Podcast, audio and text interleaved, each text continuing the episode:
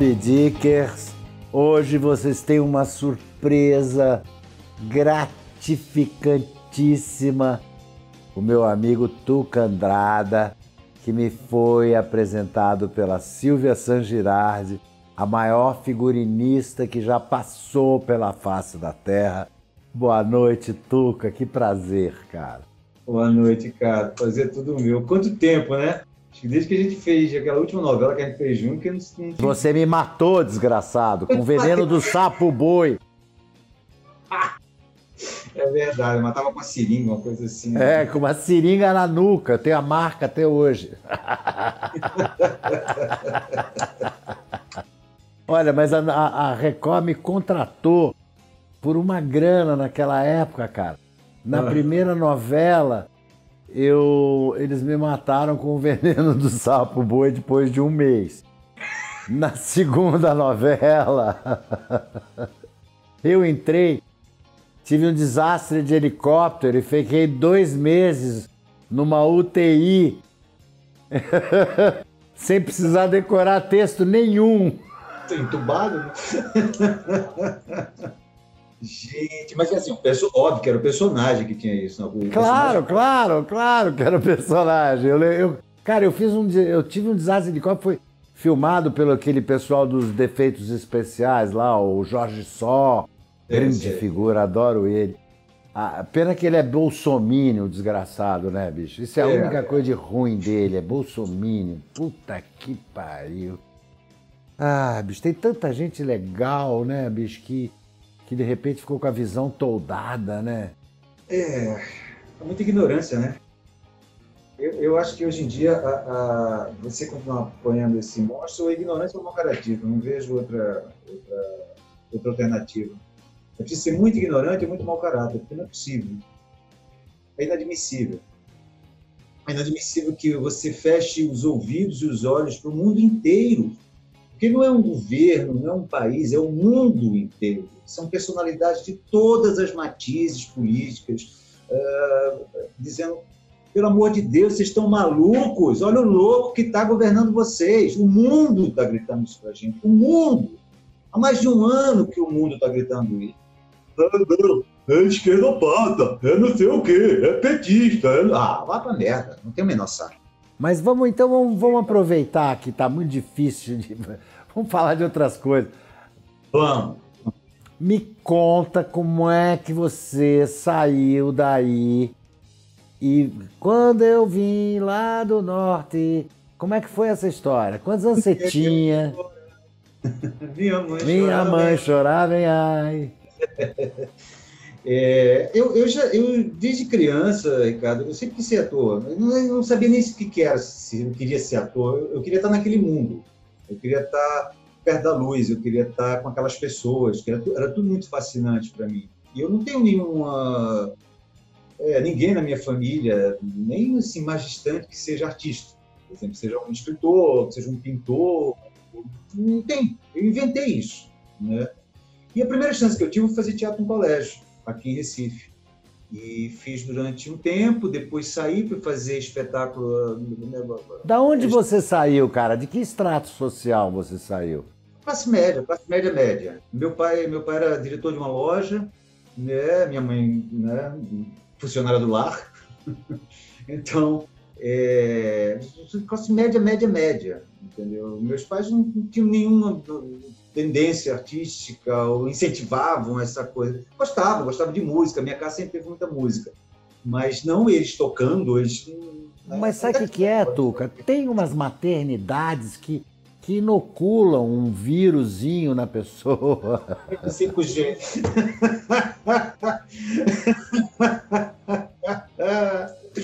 né?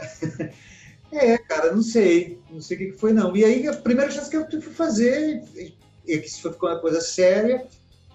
E eu, eu, eu disse, que aquela época, eu acho que hoje em dia, apesar de tudo, ainda se, já se consegue você ter uma carreira artística em outros lugares do Brasil, né, e, e conseguir uma sobrevivência.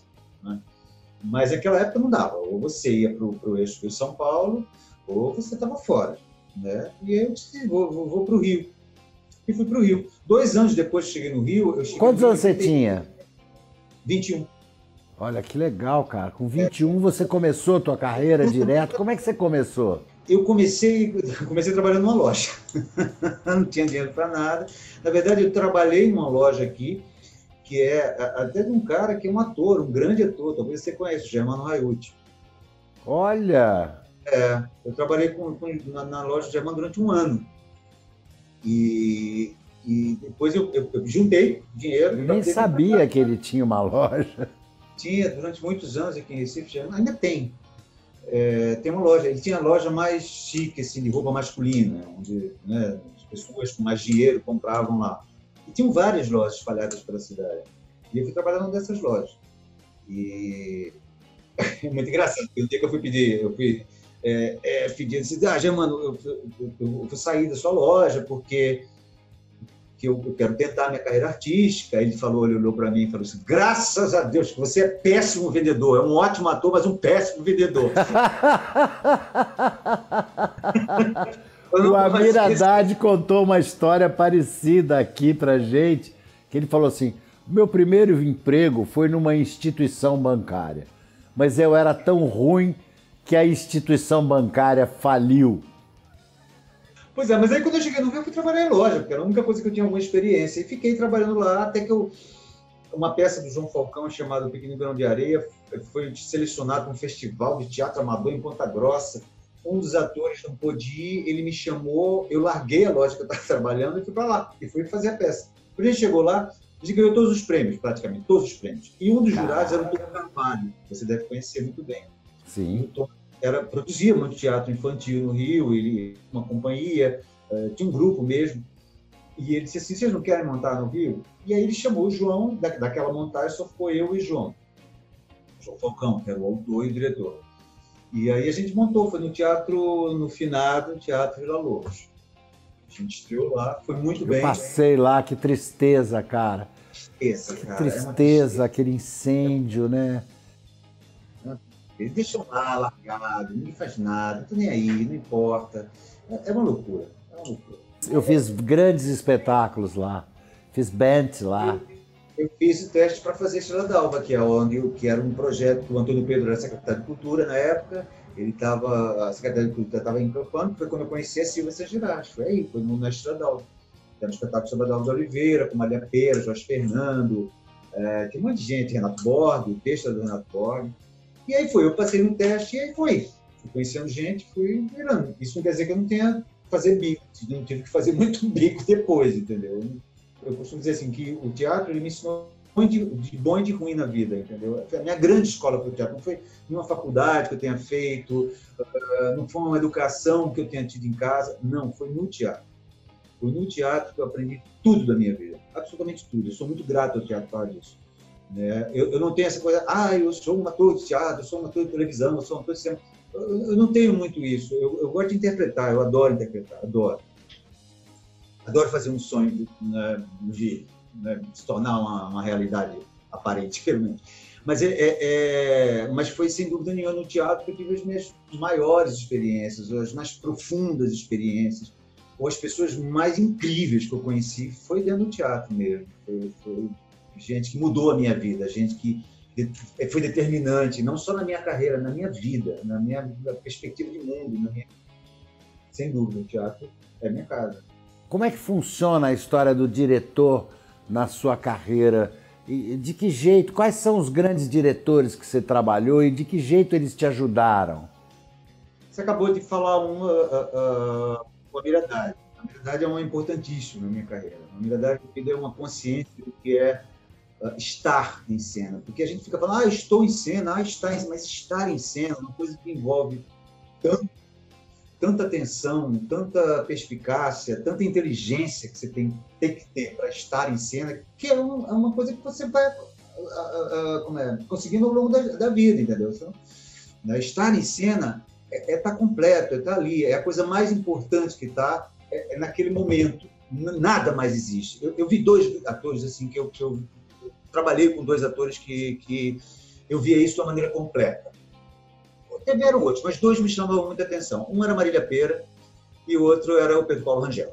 eles, quando estavam em cena, aquilo ali era mais importante que tudo, entendeu? É, é, de uma conexão com algo que a gente não sabe direito o que, que é, que dá uma sapiência para aquelas pessoas, o que dava no caso da Marília. Então, eu acho que o Amir ele me ensinou muito isso também, e me ensinou muito a ser objetivo, respeitar o texto. Né? Porque a gente tem manias já de ser subjetivo, a gente tem manias já de. Ah, ah não, mas eu acho que o personagem está pensando isso. Aí ele chegava para mim assim, mas está tá escrito isso? Não, não está escrito. Então isso é seu, isso não é do personagem. Respeite o personagem, respeite o texto. Isso é uma lição importantíssima para qualquer ator.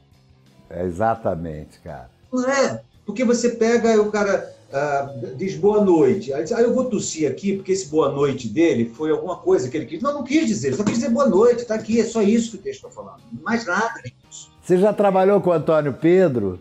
Não, ele me dirigindo, não. O Antônio Pedro não, tem uma coisa ele, muito bacana, cara. Trabalhei porque ele, ele, assim, porque eu convivi com o Antônio Pedro. Então, assim, meu, meu aprendizado com o Antônio Pedro vem né, de outra coisa. Eu morei na casa do Antônio Pedro. Antônio Pedro, eu, numa época muito dura da minha vida, é, muito dura, muito fodido, ele chegou e me convidou para morar. Ele é Silva, você tem que morar aqui. Entendeu? Você não tem dinheiro, mas você acha que a gente, a gente acha que você tem talento, então vamos dar essa chance. Eu fui para lá, eu sou muito grato ao, Antônio Pedro, mas, meu aprendizado. Mas o, o Antônio Pedro, ele dirigiu uma montagem do Pluft. É, lembra a montagem do lembro, Pluft? Lembro, lembro. É, Pepe, Angel, tinha um monte de gente. Tinha é, tinha um monte de gente, era, era, era, uma, uma, uma, produção na época, na época do Collor, na época do governo Collor. Foi no Canecão, Eles... né? Não, foi no. Como é o nome João Caetano. João Caetano. Exatamente. João Caetano. Desculpa. Era não, Cláudio Jimenez, era, era bem grande, é. Caran, Guilherme Caran, era, era muita gente. O Ernesto Piccolo, e o Ernesto se machucou. Uma semana depois da estreia, ele se machucou. Eles não tinham, como eu via o espetáculo todos os dias, aí eu pensei, não quer entrar não? eu tinha uma semana para ensaiar, eu ensaiei, eu disse, quero, vamos lá. Eu estava topando tudo, você com 22 anos, você topa qualquer coisa, cara. Você, você se, é, é, é, a hora de você fazer esse tipo de loucura, né? Você vai fazer isso quando? 60? Não faz. Faz. Mas, mas não é, não é, não é a época mais propícia. Eu disse, vamos, foi ótimo. E depois eu fiquei, o Neco não conseguiu mais voltar, não sei por quê, porque batia alguma coisa de horário, uma confusão qualquer, e eu fiquei personagem e acabei que foi a única vez que eu trabalhei com o Antônio Pedro. Outro o Antônio Pedro, o Antônio Pedro tem uma coisa muito bacana, cara, que ele também, eu, para mim ele foi um dos meus mestres, continua sendo até hoje, ele dirige a, o meu ativismo canábico de hoje, é ele que dirige, e ele fala uma frase que para mim é lapidar para o ator. Decora o texto, não esbarra no cenário e não me é. enche o saco com psicologia. É, porque nós, né, os atores de uma certa geração para cá, eles ficam muito no psicologuês, chato pra caramba. Entendeu? O Antônio Pedro contava uma história que a. Ai, como é o nome da Henriqueta Brieba? Nossa, maravilhosa! E aí estavam tentando é, eu não sei exatamente como são os detalhes da história, mas estavam tentando dizer para não, Henriqueta, é isso, sei o que, alguém chegou para Ô, ô, Henriqueta, é a velhinha ranzinza. Aí, ah, sim, a velhinha ranzinza. A velhinha ranzinza não faz É isso, pô. Não vai ficar inventando Não enche o né? saco. Que esses atores dessa geração mais antiga são bárbaros nisso. Eles têm uma, uma coisa que o Antônio Pedro falava muito, por isso ele contou essa história, é que esses atores e o Antônio Pedro trabalhou muito com esses atores também na, na, com o Chico Anísio, lá na televisão, eles tinham um arquivo de, de personagens. Então eles puxavam assim, o, o, enfim, o galão, o vilão, o ranzinza. A inocente. E é isso. Então eles, é preciso, os atores precisam ter esse arquivo dentro deles, de personagens que já sabem o caminho. Né? E isso não é, isso não é ruim, ao contrário, isso é muito bom. Porque a, vaidade da gente quer sempre que a gente faça leituras geniais sobre qualquer personagem. Você Interpretações. Ficar... É, né? eu, eu, eu, imito mesmo. Eu, mas, por que, que eu não vou imitar uma coisa que é boa? Eu vou imitar. Pode ser que vai sair do meu jeito, não vai sair do jeito do cara. Mas imito. Claro. Lógico que eu vou imitar o Vilela, é lógico que eu vou imitar a Nanini, é lógico que eu vou imitar você, é lógico que eu vou imitar né, os atores que me ensinam, pô. Ai, não, eu vou pensar, né? É chato. Essa coisa genial. Chateação, isso é bobagem. A gente é genial quando a gente não quer. Vem cá, e como você sabe, eu, eu me aposentei como ator e estou me dedicando agora ao ativismo. Ah. Principalmente ao ativismo canábico. E você, eu enxergo a sua participação nas redes sociais como um ativista também, um ativista pela liberdade, um ativista antirracismo, pelos uhum. direitos LGBTQI. Você é um camarada super inserido nesse universo. É. Fala um pouco disso aí, cara. O que, que você acha que está acontecendo? De que forma a gente pode ajudar a mudar isso? Eu acho que está acontecendo um, um, uma coisa só no Brasil, uma coisa no mundo todo, há um retrocesso, sem dúvida né, a uma porque eu acho que a história da humanidade é assim, né, uma zona de luz, a zona de sombra, uma zona de luz, a zona de sombra. Eu acho que estamos passando por uma zona de sombra muito perigosa, muito perigosa, muito preocupado. Aqui no Brasil, devido à ignorância, essa zona de sombra ela se torna mais pesada, mais complicada.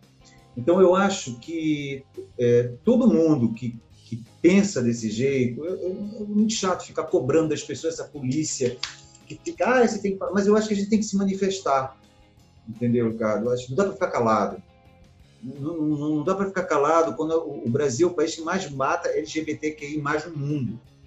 Não dá para ficar calado quando de dois anos para cá, desde que o Bolsonaro aumentou o número de feminicídios, se matam mais mulheres. Agora todo dia no, eu, eu, eu, sou assinante do UOL, então eu fico sempre naquela página. Todo dia eu vejo notícia de uma mulher que é morta pelo marido, pelo companheiro. Não se pode calar a boca nisso. Não se pode calar a boca na frente de uma polícia mal paga, mal, mal uh, instruída, entendeu? Que está morrendo de fome. Como, como não se corrompe uma polícia dessa? Como não se corrompe? Entendeu? E mata jovens negros, só jovens negros. Você vai, agora está tendo uma aglomeração aí no Leblon, lá no Leblon. Está tendo, eu recebo vários vídeos, entendeu? A polícia não faz nada, porque são jovens brancos de classe média, classe média alta, ou ricos, entendeu? Mas se tiver isso da favela, eles vão ir prometendo porrada. Se fosse um baile funk, eles estavam dando tiro lá para. Não, tá errado. A gente não pode ficar calado, nós artistas não podemos ficar calados diante disso. Vamos parar com esse fantasma que a ditadura enfiou na cabeça da gente, que a gente tem que ficar calado, porque senão a gente vai. Não pode. Juntos somos mais fortes. A gente tem que falar, a gente tem que abrir a boca. Em todas as questões, Tuca, eu sou um ativista canábico. Eu, a minha, eu me dedico à, à legalização da maconha no Brasil. E eu vejo que a polícia ela age de uma forma política. Não é uma polícia de Estado, é uma polícia de políticos. E atualmente é uma polícia de políticos fascistas. Então, essa proibição das drogas, além de ser a fake news, uma das fake news mais antigas, essa uhum. história de que as drogas matam, que a maconha mata e o cacete, essa fake news ela é tem o suporte da grande empresa farmacêutica multinacional, que é uma das grandes responsáveis pela proibição da maconha no Brasil. Porque se legalizar aqui, eles perdem o mercado. Porque não sei se você sabe, Tuca, a maconha já é legalizada no Brasil para as classes altas. Você pode entrar na farmácia e comprar o seu remédio feito à base de maconha em qualquer farmácia no Brasil se você tiver R$ 2.500. Eu não sabia. Se você é branco e classe média e tiver dois baseados, você é um usuário. Se você é preto e tiver dois baseados, você é traficante e vai preso, encarcerado.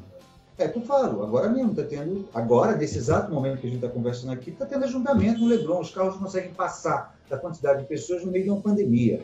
Óbvio que esses bares deveriam estar fechados, eles deveriam fechar às 7 horas da noite, 6 horas da noite. Óbvio, em qualquer lugar do mundo isso está acontecendo. Em qualquer lugar do mundo.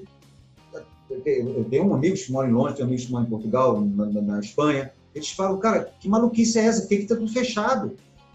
A praia, bicho, lotando Hoje, outro dia, uma vez, agora, no meio do ano, de setembro, sei lá, eu eu estava ali no Rio e eu desci para comer uma pizza. Eu fui de máscara. Tava eu e um amigo meu, nós dois. A gente ficou assim, a gente tem os únicos de máscara aqui, as pessoas olhavam para a gente como se fossem dois ETs. Cara, é, é, os pobres dos garçons, dos porteiros, entendeu? Os caras que ficam, uh, uh, trabalham na banca de revista, aí sim, os coitados são obrigados a estarem, obrigados, a ter que usar máscara essa nova realidade nossa é, é, depende muito da educação e quando a, a classe política não dá o exemplo, quando, a, quando os dirigentes não dão o exemplo e não dão a diretriz, é claro que a, a, as pessoas não vão seguir. Mas seguindo aqui naquele raciocínio, eu sou agora um militante canábico. Você tem alguma experiência com maconha? Tem, tem tudo, com todas as drogas. É, já, você, já... Quando é que você viu o seu primeiro baseado na sua vida? Tinha 17 anos. E o que, que fez para você a maconha? Não, a primeira vez é aquela coisa que você se defende tanto que não tem efeito nenhum, né? Assim, isso acontece com muita Cara, gente. várias pessoas eu, que eu perguntei qual é a sua primeira experiência, não senti tinha nada. Tanto medo daquilo, isso, década de 80, eu tinha tanto medo daquilo, tanto medo que eu não fiz. Mas teve uma vez Aí eu acho que na segunda vez ou terceira vez, nessa idade, 17 anos, aí realmente tive efeito. E uma vez foi legal, outra vez teve trip. Você usou no seu processo criativo? Para mim não dá certo, não. Já usei. Já usei para ver que não dá certo. Nem, é, nem, nem, nem nenhuma droga, nem bebida, uh, nem nada. Nem cigarro. Entendeu? Cigarro, eu sou viciado, essa merda de cigarro ainda. É, então eu, eu, eu acho que não dá, porque você fica sem fôlego. você só vai pegar o cigarro que é leve. E no palco você precisa de fôlego, porque você controla o tempo. Né? O ator é senhor do tempo no palco. O ator ele tem que ter uma, uma, uma medida de tempo muito boa. Tem, tem, eu conheço artistas que que foram baseados entre cena e fazem maravilhosamente bem. Eu não consigo. Você eu, conhece eu mesmo. Você conhece vários, mesmo. vários, vários. Não, tem gente, tem gente tem agora aqueles textos enormes de televisão que grava 20 cenas, chega e faz filho da puta. Eu, eu decorei Macbeth chapado, cara. 119 páginas em versos redondilha menor. Poder de concentração, de jeito nenhum. Né? Então, eu acho, assim, eu acho que droga é, é um, é, um, é um, brinquedo perigoso. Mas ser ator é um brinquedo perigoso. O próprio Amir me diz é isso. um brinquedo perigoso. Se você, você, você for ator mesmo, você vai estar tá andando em cima de um arame Sempre. nas Sempre. cataragas do Niagara Falls sem rede. É, sem rede. Você pode se perder muito fácil. É. Muito fácil. Principalmente num mundo em que tudo é show, em que tudo é espetáculo, a sua vida é um espetáculo, a sua dor é um espetáculo. Né? O mundo virou uma, uma espetacularidade. Como é que fala isso? Espetacularização é. de tudo, né? É, você tocou num assunto que que está agora em, em, em, voga. Eu não sei quando esse nosso programa vai para o ar, mas está em voga que, que é assim a espetacularização da dor. O que está acontecendo hoje na TV é a espetacularização da dor. Você viu o que aconteceu com aquele menino Lucas e tal? E aí eu tive uma reflexão em cima do que, de algumas coisas que eu li, Tuca, que eu comecei a achar que é um plano deliberado para tirar a validade do discurso de gênero e do discurso de raça. Tudo está sendo montado de uma tal forma pelo Boninho que aí o, o, a classe média, o bolsominion, chega em casa, senta no sofá e fala assim, ó, aí não falei? Ó os gays aí. Ó os comunistas aí. Ó os, ó os pretos aí. Não falei? Era isso que eu estava dizendo, tá certo, tá vendo, estamos vendo. Então está sendo colocada uma narrativa, pensa nisso, Tuca, uma narrativa de tirar exatamente o lugar de fala dessas pessoas, cara. Isso é, isso para mim me deixa chocado como as pessoas não percebem isso. Assim, eu, eu acho, eu não tenho absolutamente nada contra esse tipo de programa. Eu não, eu não vejo, não é Big Brother, eu não vejo nenhum deles. Eu não vejo Big Brother, eu não vejo A Fazenda, eu não vi Casa dos Artistas. Não me interessa. Não me interessa isso, até porque eu não acredito naquilo. Eu não consigo acreditar naquilo, entendeu? Eu acho que é um jogo, é só você tentar tirar uma, uma tese, eu concordo com o que você falou, mas você tentar, tirar uma tese sobre racismo, sobre homofobia, sobre isso, sobre aquilo, daquilo ali, eu acho meio empobrecedor, porque eu acho que, eu, que é, é, é, tudo preparado. É óbvio que vai ganhar quem a casa quer que ganhe. Por exemplo, um camarada como o Babu. O Babu, cara, dava aulas de conscientização política. O Babu dava aulas de sobre o que era a raça negra, a história da raça negra. Isso ficou muito perigoso, porque entrou um camarada lá que as pessoas se identificavam e começavam a, a falar: porra, olha aí esse negão falando, olha aí, bicho, o cara tem razão, olha aí. Eu, e começou a se enxergar nele, no Rodrigo França, que é uma outra pessoa séria também do movimento uh, antirracista. E agora, cara, colocaram essas pessoas lá e essas pessoas estão completamente piradas e mostrando uma outra faceta, entendeu? Para os caras dizerem: olha quem são os maiores racistas, são os pretos mesmo. Olha aí esses gays aí, bando de sem vergonha que só quer saber de. Entendeu? E, e sabe o que eu acho mais perigoso isso tudo? Porque seria terrível se essas pessoas que, que têm esse discurso racista eh, eh, eh, tivessem por opinião própria. Mas o pior é que eu acho que eles têm isso para lacrar eles têm isso para fazer o show, a espetacularização de tudo, inclusive a espetacularização do horror, do terror, do que é feio, do que não deve ser feito. Você avaliza isso, você diz ok, você pode ser filho da puta sim. No Brasil de janeiro de 2021 é um Brasil que tudo bem ser filho da puta. É legal, vamos lacrar, cara. Entendeu? Viu sua pretinha escrota? Você não vai chegar em lugar nenhum, é assim é a espetacularização do horror. Do horror. Porque isso está sendo legitimado nesse país. O horror, a deseducação, a periferia, o assassinato, a morte, entendeu? Tudo isso, a, a, o não reconhecimento da ciência. Quem são essas pessoas para negar? As pessoas acham que a Terra é plana, cara. Tem 500 mil fotografias de, de, de, tudo, dessas porra toda. Ninguém ainda acredita que a Terra é plana que não houve, que não houve uma ditadura nesse país que matou várias pessoas, que atrasou, que foi por causa dessa ditadura, que toda essa merda de corrupção piorou muito mais. Ninguém fala isso. Elas, elas acreditam numa narrativa completamente é, é, falsa, porque querem acreditar. Querem acreditar. É, é horrível. Aí um programa como esse é sucesso. Eu, eu não vejo, não me atrai. Não me atrai porque nunca me atraiu mesmo. E agora que eu estou ouvindo que as pessoas vêm falar que me atrai mesmo, não quero saber disso. É uma mentira. É tudo manipulado. O que, que você acha da proibição das drogas? Eu, eu, como eu te falei, eu acho que a, a, a droga, ela é um, um, Eu não entendo por que, que a maconha é proibida e o cigarro não. Eu não entendo por que a cocaína é proibida e, a, e o uísque não. Ou a cachaça não. Por que, que esses produtos são sobretaxados? Por que, que é tão fácil para um jovem comprar um maço de cigarro? Eu comecei a fumar com 17 anos de idade. Eu tinha dinheiro com 17 anos de idade para comprar um maço de cigarro. Me viciei. Isso é culpa de quem? Minha, óbvio. Mas é culpa também de um governo que não sobretaxa. Se você vai fora, um maço de cigarro custa 30 reais. Você, você sabe, você já viajou o mundo todo, você sabe como é caro se beber num restaurante, numa boate em Paris, em Londres. Não nem precisa ir para essas grandes cidades, fashion, não. Se for numa cidade menor, você sabe como é, cara? Tudo sobretaxado. No puteiro de, de do, do Pina é caro. Eu não entendo como é que, que, que você é, é, proíbe droga e, ao mesmo tempo, Rivotril é vendido como se fosse na laranja em feira.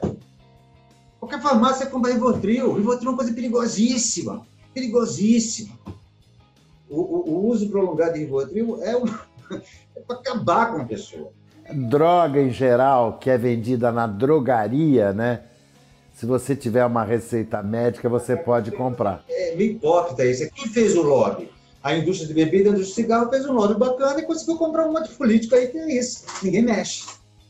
Eu acho que a gente tem uma, um caminho muito grande aqui para percorrer, porque hoje em dia foi descoberto assim a, a, a faceta medicinal da maconha e não tem mais como esconder que é uma coisa que não faz mal, que é apenas uma planta e que as pessoas têm que começar a pesquisar. Nós, tamo, nós já estamos 50 anos atrasados nessa pesquisa, cara. Propriedades medicinais nessa planta, tratamento de câncer. Se você não puder pesquisar, Tuca, como é que você vai saber o que é? Você vai proibir Exato. uma coisa que você não sabe o que é?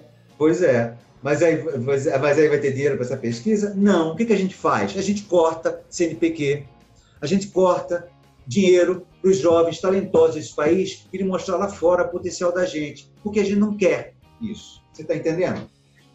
O raciocínio de, de, dessa máfia, esse bandigante, é isso. Não, a gente não vai investir em educação, porque não existe saída sem ser investimento em educação. Não existe. Não tem economia, não tem saúde, tem nada. Ou você investe em educação desse povo, ou não vamos sair desta merda jamais. Jamais. É, mas existem algumas coisas fundamentais, né, Tuca, que não geram votos, que são, por exemplo, saneamento básico. Como é que você pode imaginar um país em que as pessoas cagam uma em cima das outras? Como é que você pode imaginar um país em que as pessoas não têm condição de aprender a ler e aprender a fazer. A ser educado, virar um cidadão, ter uma, um exemplo na escola.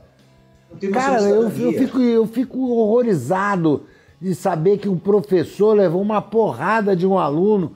Quando é que no nosso tempo isso podia acontecer, cara? O pior é que o pai vai lá e dá razão ao filho. É! Professor, isso é que é maluco, entendeu? E, e, isso é uma coisa louca, porque a deseducação já vem de antes. Não tem jeito, cara. Ou se educa esse povo ou não tem. E aí, qualquer projeto naso-fascista de, de, dominação deste do povo brasileiro passa por isso. Qual é a primeira coisa?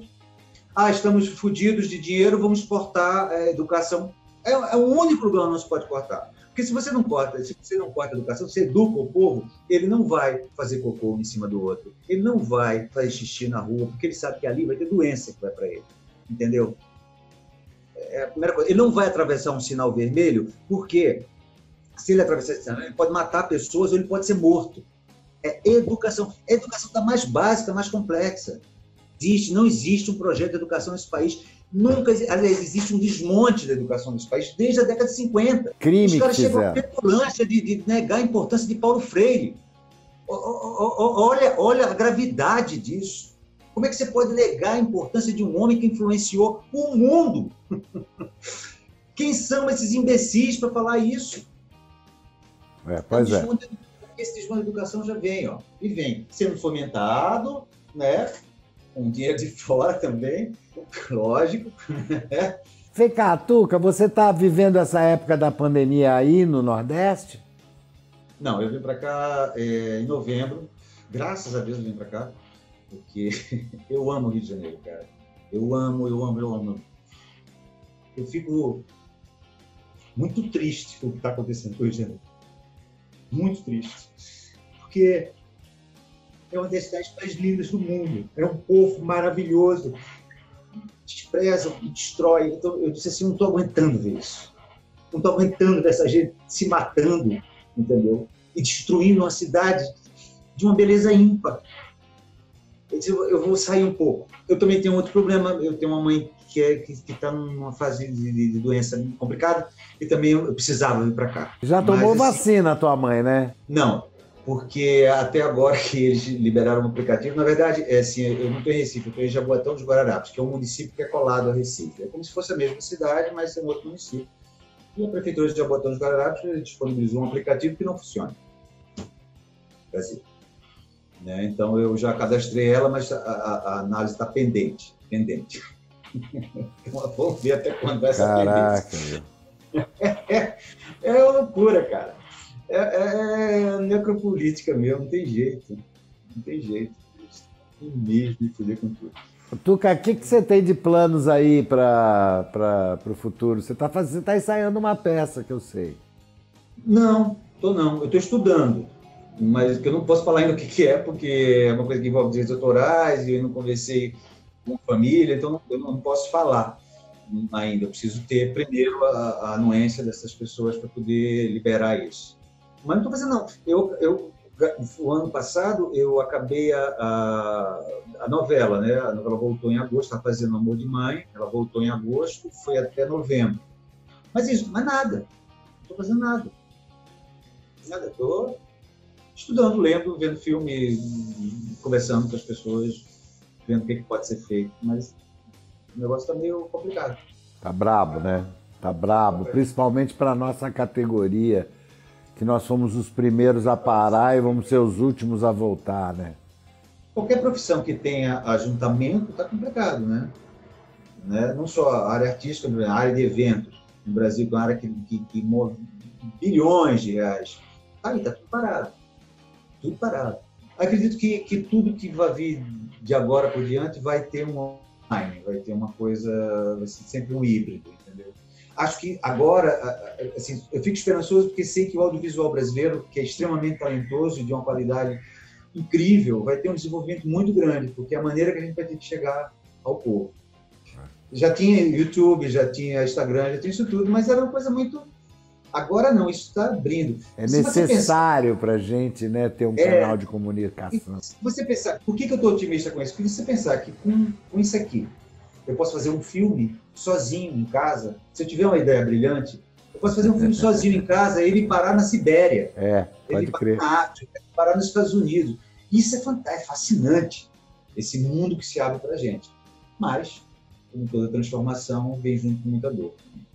Mas a pergunta tradicional do Mob Dick Show é o seguinte: para quem ou para o que que você liga o foda-se? Para ignorância. Para o negacionismo, eu ligo foda-se. Foda-se não ter respeito pelos mestres, não ter respeito. Quem não, não respeita os que vieram antes, os que sofreram, os que lutaram, os que passaram horas, dias, anos tentando que, a humanidade fosse para um lugar melhor, as pessoas que não respeitam essas pessoas, eu quero que se foda muito. Olha só, muito obrigado pelo teu tempo, muito obrigado pelo teu carinho. Prazer. E esse foi o Mob Dick Show de hoje. Não perca o próximo Mob Dick Show, é, que vocês não vão acreditar que é que veio. Fodam-se.